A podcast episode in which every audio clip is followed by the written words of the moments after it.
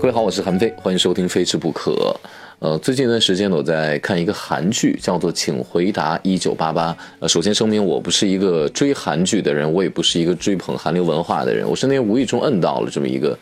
没事儿嘛，百无聊赖就点点开了这么一个电视剧，是因为他这个一九八八，因为我是一九八八年生人，我就想看他一九八八讲什么。因为我知道一九八八年呢是这个当时应该叫汉城，汉城的这个奥运会，呃，他其实就是讲的是这个奥运会那一年就在韩国的那那么一个胡同里，就那么几家人，然后家庭呢有喜有怒有哀有乐。呃，讲的就是人生的大喜大悲，里面有很多个金句，我觉得就生活中的琐碎吧，就打发时间，反正看一看。呃，我就说，我就在朋友圈随便发了，我以为是一新出的韩剧，我觉得有没有人看过这个剧，引起了一片波澜。呃，据说这个剧的是是去年就已经出来的，很多人说歌好听，呃，很多人觉得说这个里面的这故事啊，他舍不得看完，特别有共鸣。呃，还有就是人讲，就是说，它里面就是韩国人这吃饭的这个方式，他们特别的喜欢，就席地而坐嘛。然后有人还提到了这个日本的这个榻榻米，好像这日韩文化在这方面显得比较接近一点点。嗯，呃，因为我是一个美食节目主持人，也做美食这一方面的，然后我就好奇害死猫啊，我加之我之前的对对于这个中国席居文化的一个了解，我就想跟大家聊一聊。呃，其实这个榻榻米的文化，我们就索性把这种就叫做坐在地上叫榻榻米，其实日本的叫做叠腹啊，这种文化其实就是根根本本的、原封不动的从咱们中国的汉民族文化当中直接转移或者直接传承过去的一个文化。您正在收听的是。原创美食脱口秀，非吃不可，谁听谁变瘦，谁转谁最美。主播韩非，不是韩非子。播出时间每周一、三、五晚餐六点钟，节假日除外。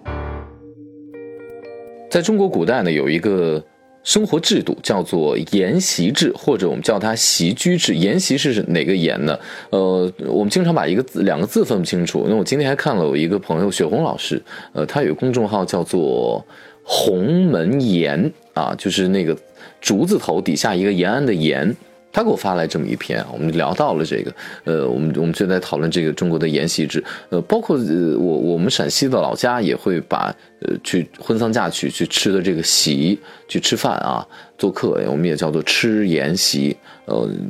筵席制度在中国已经非常悠久了，呃，你可据说是从尧舜时期，那七千多年前，呃，已经有这么一个制度了，但是呢，呃，历史呢去审判它的这个。标准有两个，一个呢是从传说、神话等等等等啊，它算是一部分；但是还有一部分呢，现在相对来说比较科学的，从考古当中来看历史，我也比较赞成这一点，就是我们有具体的考古的这个文物，或者说文献当中已经有记载的，比如说我们的古籍当中记载的这个当中，我们能够看到的，那它大概是起源于西周时期。呃，在先秦文化当中有大量的关于。我们中国人席地而坐的这种席居制的文化，它已经是一种生活或者起居以及社会一种制度了，叫做席居制啊，或者叫筵席制都可以。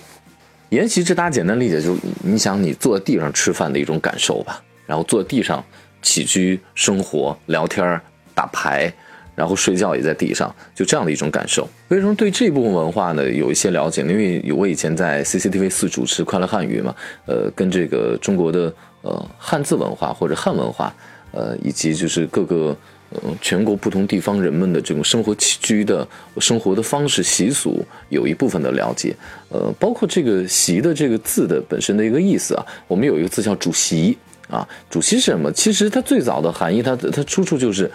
那我去这家人做客，然后这个主人呢席地而坐，然后呢我们都啊围绕他，我们或者分开坐，反正就坐坐在地上席地而坐这种方式。这主人他的叫主席，其实就是那天那场张罗事儿的那个人啊，他宴请的主要这各种来宾的一个人。其实，在两汉时期呢，中国已经可以明确的可以看到一些壁画呀。包括一些雕刻当上面有这个戏剧文化的一些个呃体现了，呃，大家有空呢可以上网查一查，呃，可以看到很多的这这这方面的记载。在当时呢，其实戏剧是一种，呃，它不能简单叫做文化了，它是一种社会制度，甚至于它是一种。怎么讲？它是一种仪式吧。不论是天子还是平民啊，呃，庶民，他们都都是必须得经经过这样的一个仪式的洗礼。你包括重要节日或者是重要这个祭祀活动的时候，你就必须得脱履脱袜，你把鞋跟袜子都脱掉，光着脚上席，才能表明你对这个仪式的一种最起码的尊重。很多人都误以为啊，这种席地而坐的这种文化呢，是日本的这个榻榻米的这这个文化。呃，我们当然，我们觉得不可否认的是，人家把咱们这样的文化拿到之后呢，在他们的民族当中形成了比较固有的，而且富有特色这种文化，而且被世界所知晓。这点我们得得承认啊。呃，但是呢，日本的这个各种文化学者，他们承认说，他们日本的建筑，包括他们的寺庙啊。是深受中国这个建筑各方面文化的一个影响，但他们否认这个日本的和式，就是这个榻榻米这个文化是源于中国的。但是你从时间上来追溯的话，你其实可以对得起来。呃，那日本的这个和式文化呢，大概是起源于这个日本的平安时代。平安时代在中国是当时是一个什么时间呢？晚唐，啊晚唐。但是咱们这个呃，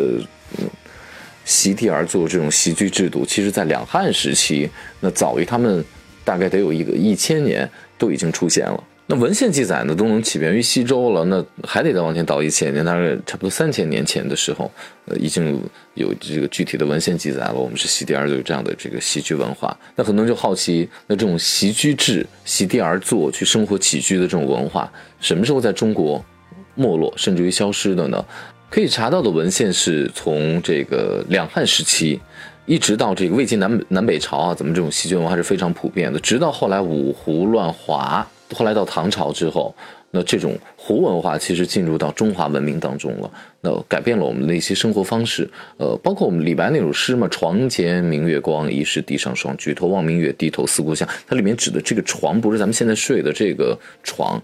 它其实就是讲的是从已经我们的生活从。席地而坐变成的更加立体的一种方式。他讲的胡床，胡床可以理解为榻，嗯，这就是胡人带过来的一种文化。呃，我觉得这种文化呢，呃，两种可能，一种是被动的，一种是主主动的。你你你，一方面你觉得好奇好玩你可能用来觉得还挺顺的，那我们就接受这种立体的啊，从地上起来，然后呢，咱们能用立体式的坐起来，睡床上这种。